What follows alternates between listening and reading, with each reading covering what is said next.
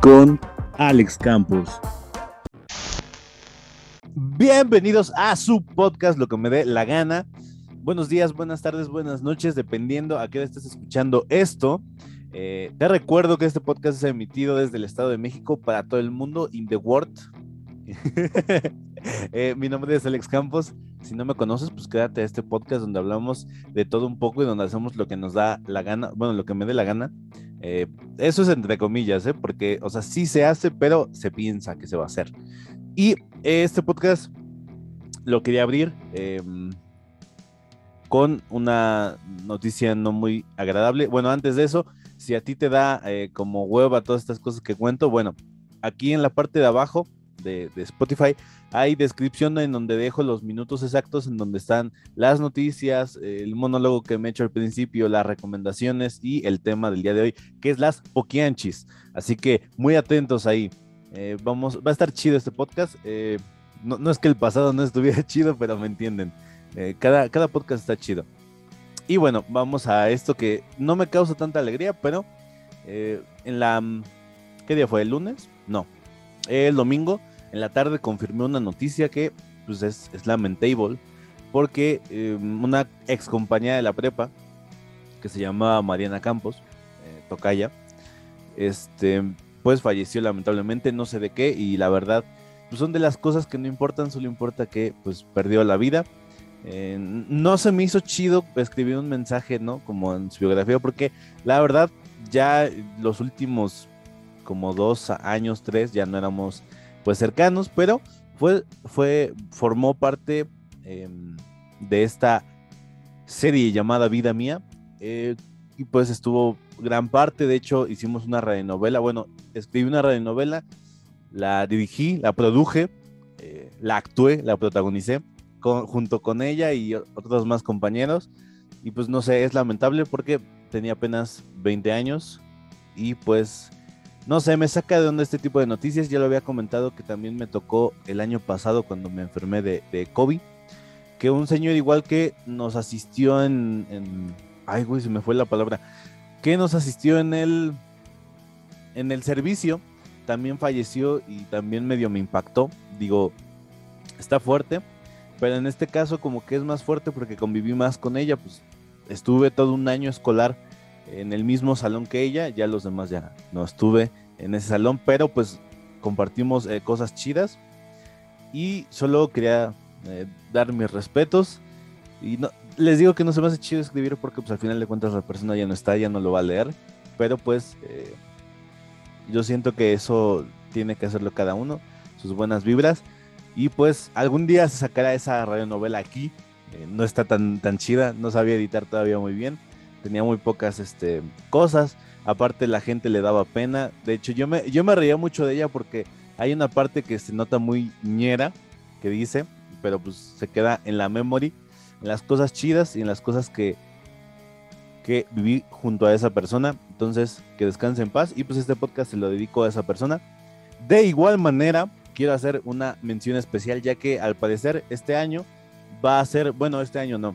Este 15, no, 18 y 19 de noviembre va a haber el último eclipse lunar del año. Entonces, como dato, te digo que del 2001 al 2100 va a haber un total de 228 eclipses lunares. Entonces, este lo vas a poder ver 18 y 19 en la noche, cosa que se me hace una jalada. No, no tiene que ser en la noche, esta noticia tiene que ser porque si no, como ves el eclipse? Pero bueno, va a durar 3 horas con 28 minutos. Así que para que estés atento el 18 o el 19 en tu casa, ojalá no te quedes ciego.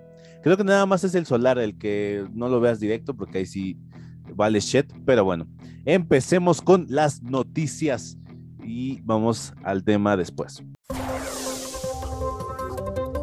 Lo más destacado de la semana. Bien, empecemos con las noticias, ya que la neta no quise tocar noticias de estas con lo que les dije en el, en el al inicio del podcast tengo esta semana. Entonces, pues tengo que, según investigaciones y eh, recopilación de datos, por la pandemia aumentó el consumo de drogas y trastornos mentales. Esto no me sorprende y ahorita les voy a decir por qué. Primero les leo la nota. Según una encuesta realizada de marzo a octubre del 2020, estamos hablando que hace un año, en el que participaron 17 mil personas eh, solo de México, ¿ok? De Guanajuato, Querétaro, Ciudad de México, o como yo lo digo, Querétaro, Ciudad de México o DF, Durango y Estado de México, se indicó que el 35.8% de los consultados consume alcohol, el 32.5% tabaco y el 24.6% drogas ilegales y el 14.6 medicamentos sin receta. La persona que hizo esta encuesta es Jacqueline Cortés Morelos de la Facultad de Medicina de la UNAM. Siempre son de la UNAM, ¿no? Nos han dado cuenta que esa gente siempre anda, no sé, de recabando datos. Pero bueno, la gente que no conozca la UNAM, pues es la Universidad eh, la Universidad Autónoma de México, algo así, pero es muy famosa. Eh, todos quieren estudiar ahí. Destacó que el 39% de los participantes dijo sentirse estresado, el 20% angustiado y el 17% desesperado debido al confinamiento. Y pues aquí acaba, ya después son datos de, suposiciones, ¿no? Y de que pues, no se puede rebajar el consumo de alcohol o al menos no se puede medir tan exactamente cuánto consume pues, una persona aquí de México ¿Y por qué digo de México? No sé en, otros países, pero pues al menos en el trabajo en donde estoy, no, la gente va a... me da mucha risa porque a las caguamas, a las, cervezas grandotas, les dicen cerveza familiar. Me da mucha risa porque pues, no lo consume toda la familia, pero pues eh, no sé, me hace algo... Yo siempre he dicho que la gente que, que consume alcohol, tabaco, eh, otras cosas, pues, creo que saben el, riesgo que, tiene y las consecuencias que puede eh, tener en un futuro. Pero aún así hay gente que no lo sabe y, si ya no lo sabes y lo sigues consumiendo, pues estás cañón. Pero yo no lo veo malo eso de, bueno, depende qué droga consumas. Yo ya lo he dicho, el azúcar también es una droga y es la más peligrosa y es la que más gente mata al año. Y el alcohol se me hace algo imposible de eliminar al menos muchas familias y muchas personas jóvenes como que les empieza a llamar a este mundo del alcohol. Yo no tomo tanto, tomo de vez en cuando. Del tabaco, pues la neta ahí sí no le veo el caso a fumar tabaco. Em, no sé, a mí en lo particular no me gusta. Cuando lo he fumado no me he quedado con buen sabor. Ni, ni mentolado, pues nada más te queda el sabor a, menta, pues mejor te compras un chicle. En el caso de las drogas ilegales, pues, habría que ver cuáles son, ¿no? Supongo que es eh, cocaína y eh, marihuana y LSD y ese tipo de cosas. En el caso de la marihuana, eh, ya saben mi opinión y si no, la vuelvo a repetir. A mí no se me hace tan grave, siento que es, y es menos, de hecho, hace menos daño que el tabaco. No puede eso, también está bien que abuses de ella, pero eh, puedo entender por qué la gente empezó a consumir más este tipo de cosas en el confinamiento, ya que, no sé, creo que a todos nos pasó que teníamos una vida tan activa, no sé, algunos estaban estudiando, algunos estaban en el trabajo, que no les daba tiempo de pensar, pues en todas las cosas que tienes acumuladas, porque si no las sacas, pues es como un armario o como un, como un cesto de ropa que si lo vas acumulando algún día se va a desbordar. Y eso pasó en, con, bueno, nos pasó a varios que se nos acumularon muchas cosas y de repente teniendo mucho tiempo como que empiezas a pensar, hay veces que es bueno porque eliminas cosas eh, malas, hay veces que es malo porque empiezas a recordar las cosas erróneas que hiciste y que quieres recuperar, entonces, pues sí, sí lo creo. Eh, creo que la pandemia más cañona que, que ha vivido la humanidad y que la neta no se ha dicho mucho es la depresión y la ansiedad porque a mí me asombraba que cuando era niño yo oía muy pocas cosas de la ansiedad y casi parecía así casos aislados. Cuando vas creciendo te das cuenta que en sí todos tenemos un grado de ansiedad, ¿no? Hay gente que lo tiene mayor, hay gente que lo tiene menor, pero la ansiedad va desde que estás en la escuela y te estás preparando o estás calculando qué trozo de, de párrafo vas a leer, ¿no?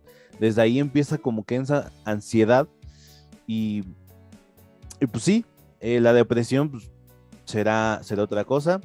Lo, malo de la depresión es que mucha gente no, se trata y pues termina en suicidio, pero yo también saben qué pienso del suicidio. Si, si tú ya no tienes deseos de vivir, pues ya no, ya no tiene caso que estés aquí, mejor vete a descansar, pero bueno, habrá mucha gente que diga que está mal este pedo.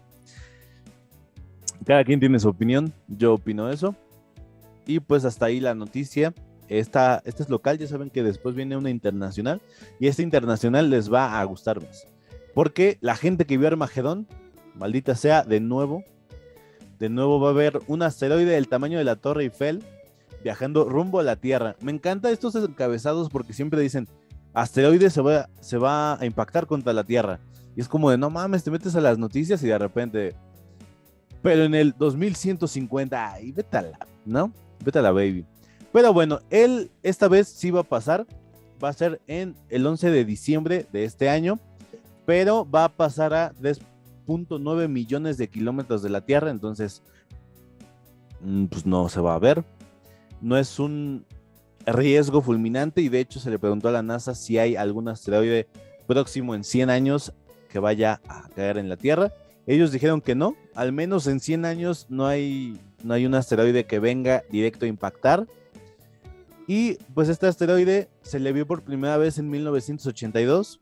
Desde, desde ahí la NASA lo tiene como que en la mira. Se ha planeado mandar robots a la superficie de este, pues, ¿cómo se puede llamar? Cuerpo. Y si se manda una misión este año, tardaría entre 146 y 150 días en llegar. A mí eso me impacta lo de los tiempos, ¿no?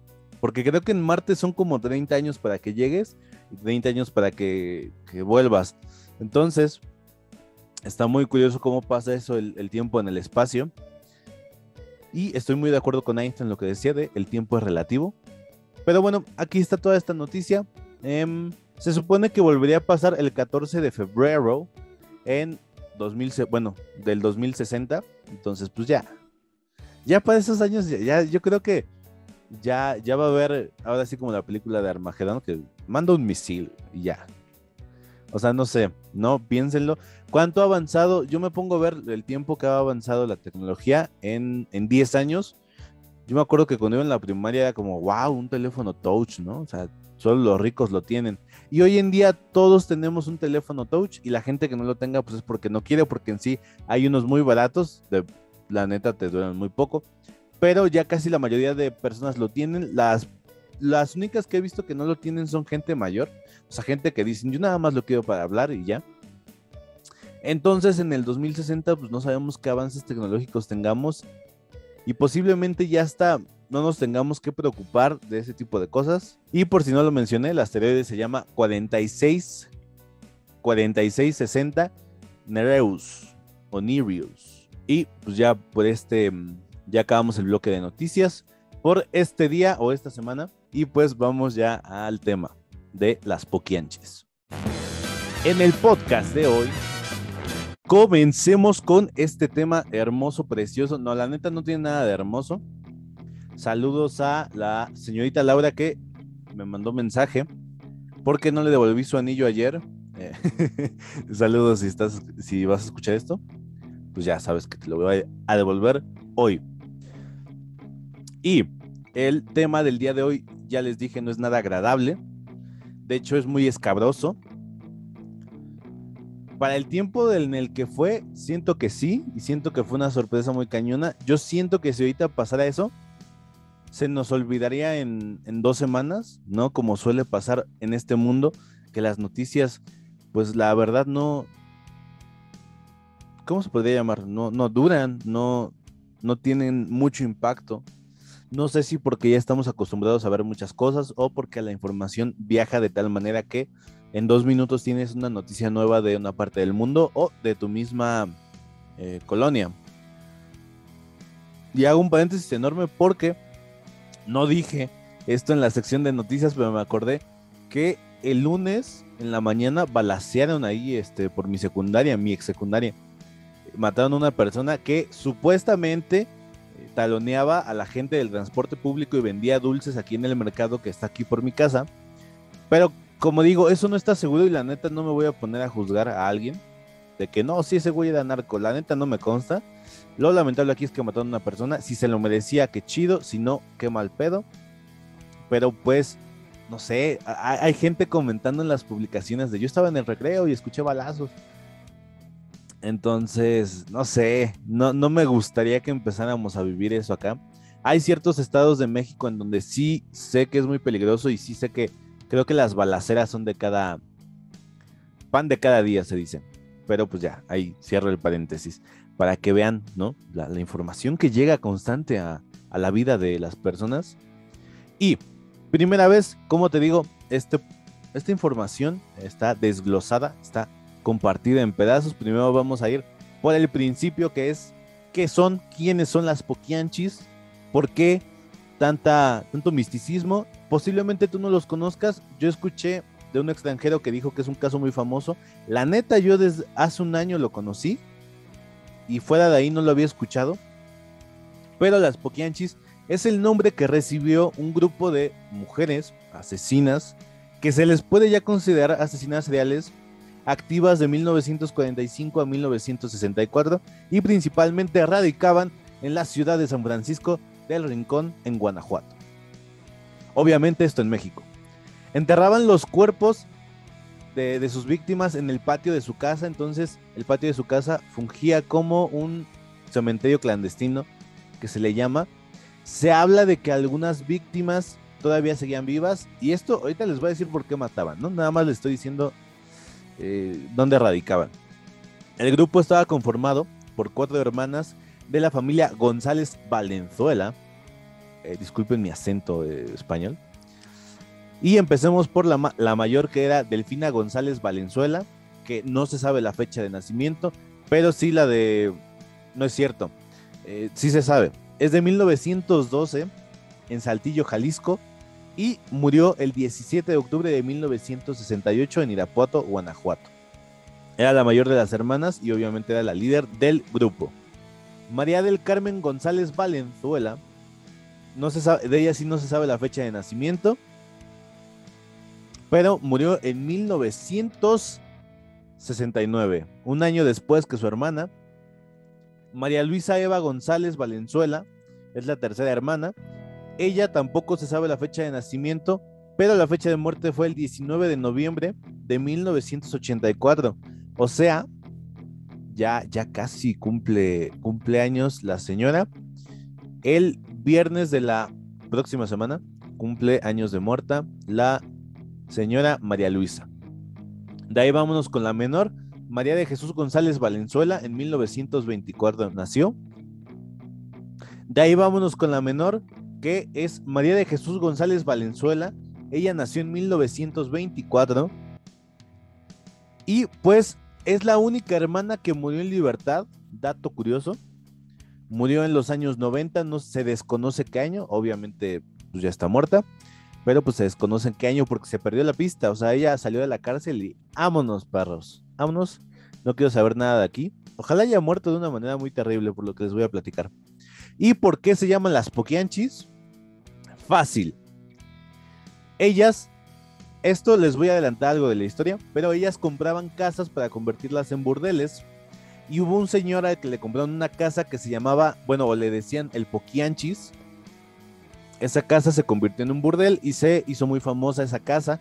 Entonces a la hermana mayor, a la líder, ya le decían la Poquianchis. Con el tiempo, las demás personas empezaron a apodarlas con ese mismo nombre. Entonces, por eso las Poquianchis. ¿No? Como les dije, el número confirmado es de 91 víctimas, entre ellas casi todas mujeres. Eh, ahorita les voy a decir por qué. Pero se cree que pudieron matar a más de 150 personas. Esto las mataron, sí y no. Ellas fungían como em, la mente criminal y había un señor que más tarde les voy a platicar su nombre, que se llama, bueno, le decían o le apodaban el verdugo, quien pues a las chicas que ya no les servían para los servicios sexuales, que era como hoy por de los 26 que para ellas se ponían viejas, las, las torturaban o a veces nada más las enterraban vivas, las golpeaban. Si tenían algún hijo, pues bueno, si estaban embarazadas o quedando embarazadas, les sacaban el hijo, o sea, abortos ilegales. O como si, bueno, me entienden, ¿no? Abortos ahí. Y pues muchas de ellas morían porque no tenían las herramientas necesarias y les daba una infección y las dejaban morir a su suerte. Y no sé, eh, está, está, está feo eso, ¿no? ¿Cómo? No sé, eh, ahorita les voy a platicar la historia para que comprendan, no, no que comprendan, pero que conozcan la historia de estas mujeres asesinas. Se supone eh, que en la historia de México no ha habido persona, bueno, agrupación, esta agrupación de mujeres que haya asesinado a más personas que ellas. Entonces son las número uno de México. Sus antecedentes o el inicio eh, de quién son la familia González Valenzuela.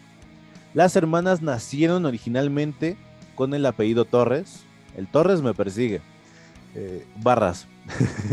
la gente que entendió, entendió. Torres Valenzuela. Y ellas fueron hijas de Isidro Torres Valenzuela y Bernardina, no, Bernardina Valenzuela. Ese nombre, como que antes eran extraños los nombres, ¿no? Pero bueno. Ellos eran oriundos del Salto Jalisco, esto en Guadalajara, Jalisco, obviamente. La familia González, pues era una familia.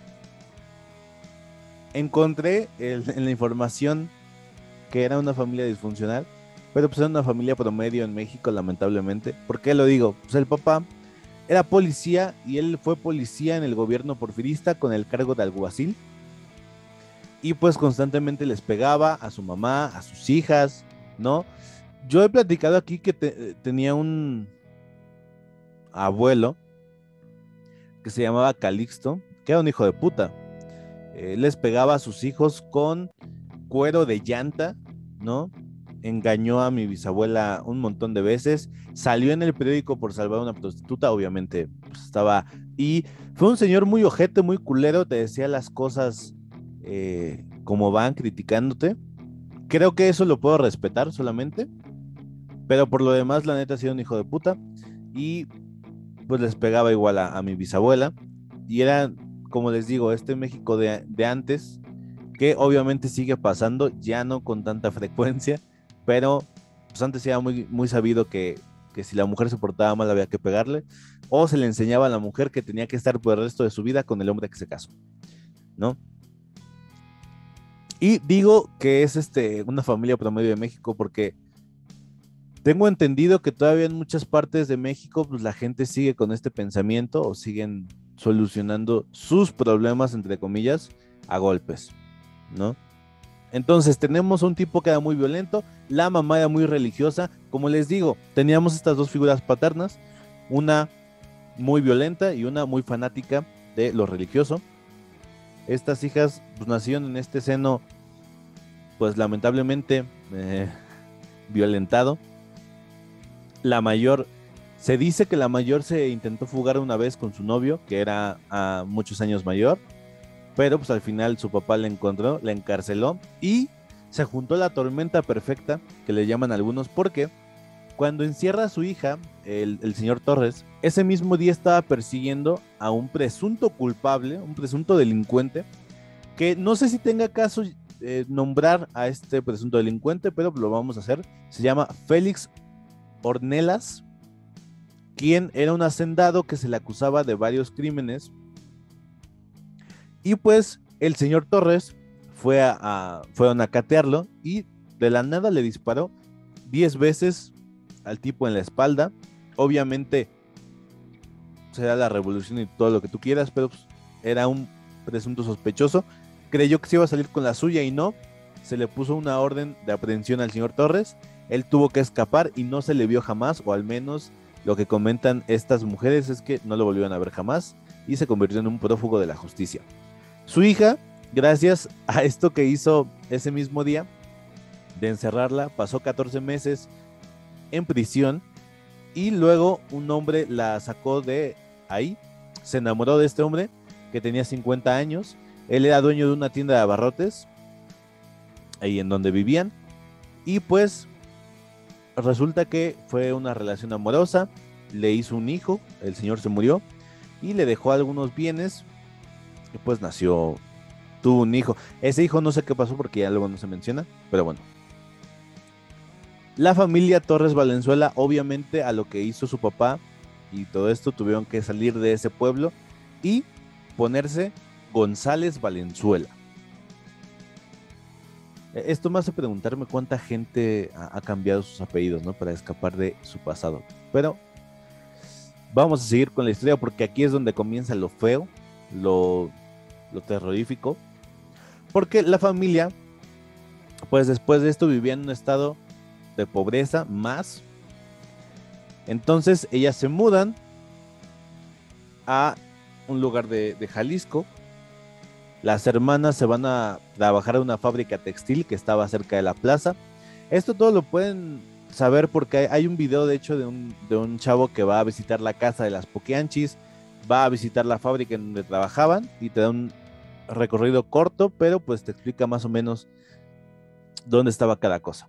En 1938, según las, las mujeres, Carmen conoció a un hombre llamado Jesús Vargas, apodado El Gato, con el que entabló pues, una pequeña relación y esto detonó en que los dos pusieran una cantina pero este vato, el gato, Rimo, se echó todas las ganancias en la bebida y pues Carmen lo dejó, lo abandonó y regresó a vivir con su familia.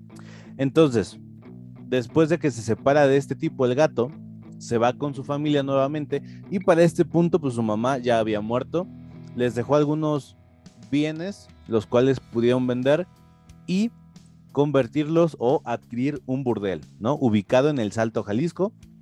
La prostitución, como siempre, creo que hasta la fecha es ilegal, pero pues a la gente le, vale, le vale baby. Y pues aparte sabemos que la policía conoce los sitios en donde hay prostitución, pero pues no se mete. Esto no sé por qué, pero pues sabemos que esa es la historia del país.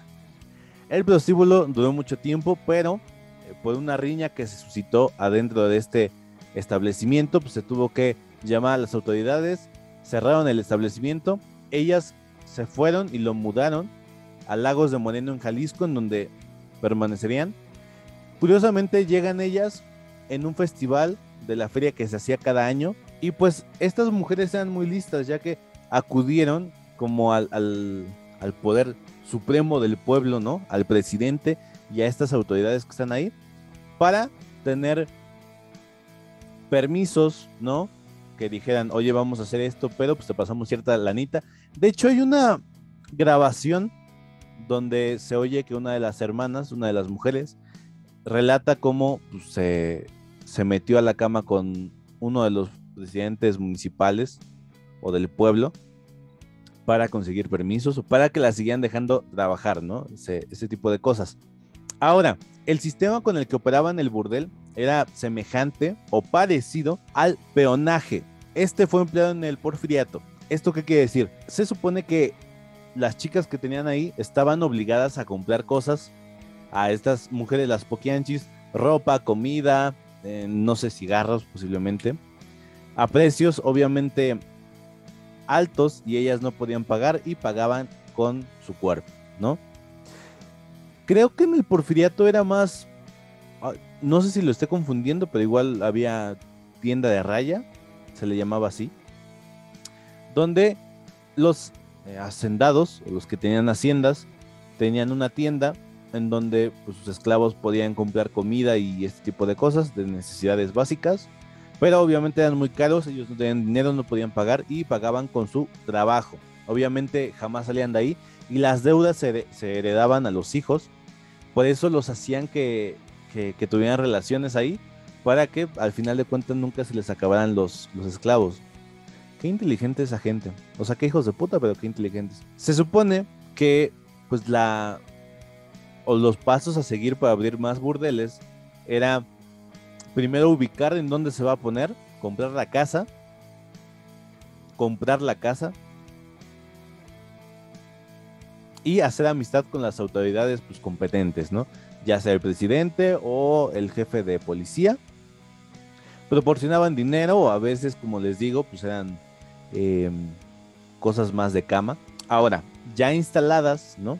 Ya con todo esto de, pues ya le di su lanita, ¿no? Ya me acosté con ese vato, ya tengo la casa. Procedían a abrir el burdel y ellas, hay leyendas de gente que iban a visitar los ranchos y recordemos que antes la mujer era, pues sí, era como algo malo que tuvieran una mujer, ¿no? Los hombres a fuerza buscaban un hombre, un varón para seguir su, su, linaje, que esto suena muy, muy como de monarquía, ¿no? Pero pues era cuestión de antes. O posiblemente ahorita también la gente siga pensando así, pero yo creo que menos. Iban a los ranchos o a los pueblos en donde la gente no tenía casi dinero y compraban a las muchachas o a veces como que las convencían. Ellas las buscaban de 12 a 15 años de edad. Entonces, a los 26, como les comenté al principio, a los 26 ya no les servían. Decían, esta ya está muy vieja y pues la vamos a matar o a enterrar viva, ¿no? Lo que pase primero. Esto se juntaba con que la gente que iba ahí, pues se supone que tú, o tengo entendido que cuando vas a una casa de citas o así, te tienen que comprobar que las chicas están saludables, ¿no? Que no tienen alguna enfermedad de transmisión sexual ni nada parecido. Pues la Secretaría de Salud emitía tarjetas falsas para que la gente se sintiera más segura. Entonces, cuidado si tu bisabuelo anduvo de, ojete por ahí. Porque pues, lo siento, a lo mejor contagió a alguien. Bueno, lo contagiaron más bien. Y aquí está como que, ¿no? Lo que hacían de los burdeles. Ahora vamos al descubrimiento del crimen y cómo es que se les conoce a las poquianchis en toda la República. Esto fue en 1964, donde Catalina Ortega, una de las muchachas que habían comprado o adquirido, llegó al prostíbulo y ella logró escapar, se presentó en la comandancia de León, Guanajuato, o sea, en la ciudad de León, Guanajuato. Las autoridades le hicieron caso, giraron una orden de aprehensión contra el lugar, llegaron, catearon el lugar y pues encontraron a muchas mujeres desnudas, desnutridas, algunas ya muertas. Y esto me lleva a por qué la portada está así. Esta portada está basada en un periódico que se llama La Alarma, en donde pues se dijo dónde habían encontrado las Pogianchis y todo lo que habían hecho. Estas mujeres que, que llegaron a encontrar obviamente hicieron sus declaraciones y llegaron a decir que eran golpeadas, torturadas por las Poquianchis. Obviamente varias fueron asesinadas y enterradas dentro del patio, lo que les comenté al principio. Y aquí viene lo, lo que se me hace feo. Como les dije al principio, las que estaban o resultaban embarazadas, se les hacía un, un aborto algunas no. Algunas sí dejaban que los niños nacieran, pero si nacían niños los mataban. Como les dije, ¿no? Para, para que siguieran teniendo, pues, esclavos sexuales o esclavas sexuales en este caso. Y el tipo que les comenté, el verdugo, se llamaba Hermenegildo Zúñiga, les digo. Nombrecitos que los abuelos tenían. Eh, Hermenegildo Zúñiga Maldonado. Él era conocido como el verdugo y pues de hecho, él es el que se dedicaba a ejecutar a las, las mujeres. De hecho, una de ellas relata que alguna vez una persona, bueno, una mujer ya tenía 26 años y de repente el vato la aventó por la ventana. Si dices verde. Ahora, esto es cómo descubrieron, cómo las atraparon. De hecho, una de las hermanas escapó. Al poco, a los pocos días las volvieron a encontrar. Ya se las llevan a, se las llevan a todas. Ahora aquí viene algo que, mucha gente cree, pero no sabemos si es, porque mucha gente cuando le dices que es mito piensa que es mentira, pero no. Un mito puede ser una leyenda urbana, ¿no? Algo que se dice entre voces pero a nadie le consta o solo algunos pocos lo han visto, ¿no? Primero, yo cuando me enteré de este caso pensé que era una secta por el tipo de vestimenta que tenían las poquianchis. Todas tenían como que su ropa negra y capuchas negras. Y se decía que en 1963, o sea, un año de que las apresaran, ellas incursionaron en el satanismo. Alguien les dijo que si ofrecían sacrificios al diablo, ganarían más dinero y tendrían protección, ¿no? Bueno, se dedicaban que a, a la gente que ejecutaban, a las chicas, a las niñas, a los niños, pues las, las desollaban, por decirlo así, y ofrecían su piel en el mercado, lo que quedaba, y bueno, ya, esto ya no me consta, pero dicen que en el mercado la vendían a 3 pesos el kilo. También se decía que las nuevas chicas que adquirían las llevaban a una habitación en donde había más gente y llevaban un macho cabrío o a un perro y las obligaban pues, a hacer eh, relaciones sexuales, lo que se conoce como sofilia. Y pues esto al parecer divertía a la gente que estaba en la sala. Esto, esto último suena más, más realista porque hay, hay una mansión, bueno, hay una casa en la Ciudad de México que se llama Hacienda del Sol, en donde esa casa le perteneció un tiempo a el negro Durazo, que pues tú lo conocerás por la sede de Luis Miguel, ahí se le menciona.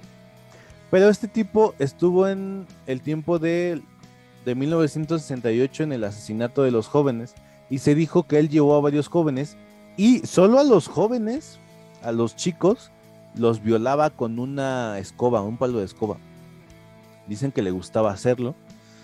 Y en esa hacienda hay una parte como... Es que es un, como un cuarto en donde una de las leyendas muy famosas es que esa casa también fungió como kinder y alguna vez se perdió una chica, una niña, perdón, y la encontraron pero sin, sin sangre. Entonces, en esa habitación que les digo, hay como un sistema donde tú puedes poner como un cacho de carne, no sé, no un cacho de cerdo, y ahí es para que escurra la sangre. Entonces, tiene sentido, ¿no? Se, suena creíble lo que le pasó a la niña, ojalá y no, porque es muy feo. Pero me entienden, ¿no? Es este tipo de cosas que se dice de los políticos que son gente tan rica que ya no necesitan como un entretenimiento como el que tenemos nosotros, ¿no? De ir al cine o así, si no se meten en cosas más, se meten en cosas pues más, más oscuras, ¿no? Para mucha gente le parecerá tontería y ya llegamos al final de este tema en donde pues al cabo de unos varios meses a todas las hermanas, a las cuatro hermanas, se les dieron 40 años y fueron acusadas por el crimen de lenocinio, secuestro y homicidio calificado. Y pues al menos de las que se conocen murieron de forma muy culera, lo cual me alegra porque pues de menos tienes que pagar, ¿no?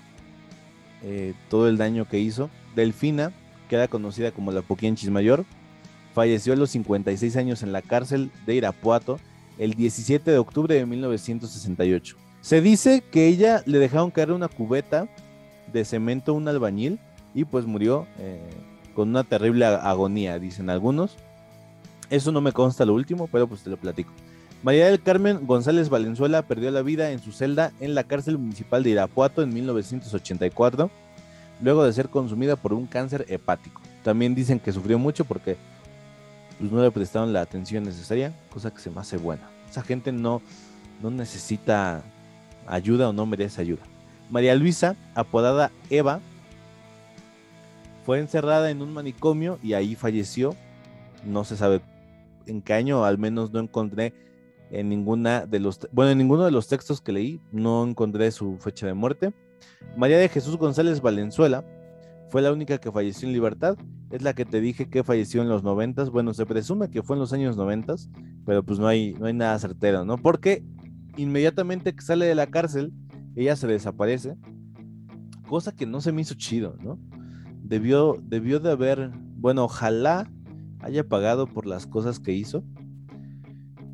Y pues como dato curioso, ya por último, en el 2011 la serie de Mujeres Asesinas, si eres de México la vas a recordar, yo me acuerdo que la pasaban como a las 10 en el 5. Para la tercera temporada, para el final de la tercera temporada, mejor dicho, hay un capítulo dedicado a las poquianchis en el que se llama Las Cotuchas. Entonces, no sé por qué ese miedo, no sé qué, qué este, mm, acción legal te puedan hacer si incluyes el nombre original, pero pues hasta ahí el tema del día de hoy. Ojalá hayas aprendido algo nuevo, te hayas enterado de este tema que es interesante, más no bonito o bueno. Y mi conclusión es que, como digo, siempre hay gente loca. Ojalá hayas aprendido algo, ¿no? Hayas visto este caso que la verdad es interesante y a mí me llamó mucho la atención porque uno pensaría que, no, no sé si vaya a sonar mal esto, ¿no? Pero viniendo de un seno violento, ¿no? En donde tu mamá no te defendía o, no sé, o no podía defenderte teniendo un papá violento. ¿Cómo es que de repente tú empiezas a hacerle eso a, gente, ¿no? Dejemos de lado el sexo, que sea de su mismo sexo, sino a personas o sea, ¿por qué tanta crueldad y por qué, porque no sabemos, ¿no? Si, si cuando le ordenaban al verdugo que las matara, antes las, las violaba o no sé qué les hacía, porque incluso hay, hay relatos de las chicas que algunas las enterraban vivas y pues morían de asfixia. Esto es lamentable, pero pues hasta aquí acaba el tema. Esa es mi opinión y esa es mi conclusión. Ojalá te haya gustado y vamos a recomendaciones.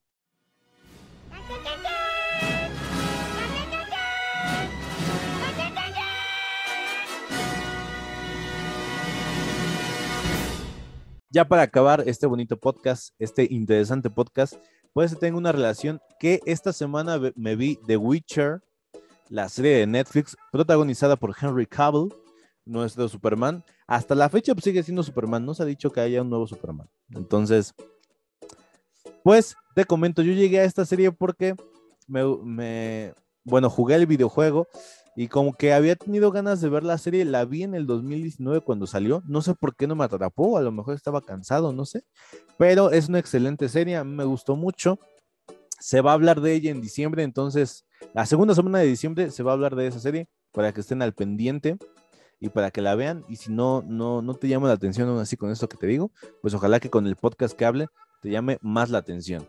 En esta ocasión, en la parte musical tenemos una canción de José Madero, eh, de su segundo disco Noche, su segundo disco como solista, ¿ok? Como dato curioso, este es el primer disco que me compré, el, Noche, y pues se llama Fantasmas. Esta canción, si tú no sabes, no habla de fantasmas como los conocemos en el lado paranormal, sino de estos recuerdos que tienes de personas con las que estuviste, ¿no? En el caso de las chicas chicos, y en el caso de los chicos chicas, o chicas y chicos, o chicos chicos y chicas chicas, ¿no? Ya da igual, ¿no? Tu pareja. Porque a veces sí es cierto, quedan esos fantasmas, ¿no? Llamados que de repente pasas por una plaza y te acuerdas. Posiblemente muchos de esos recuerdos no te duelan no te causen alegría, pero están ahí. No, cada quien tiene sus fantasmas, cada quien sabe si los elimina o no. Pero pues esta canción habla de esto. Ojalá te guste.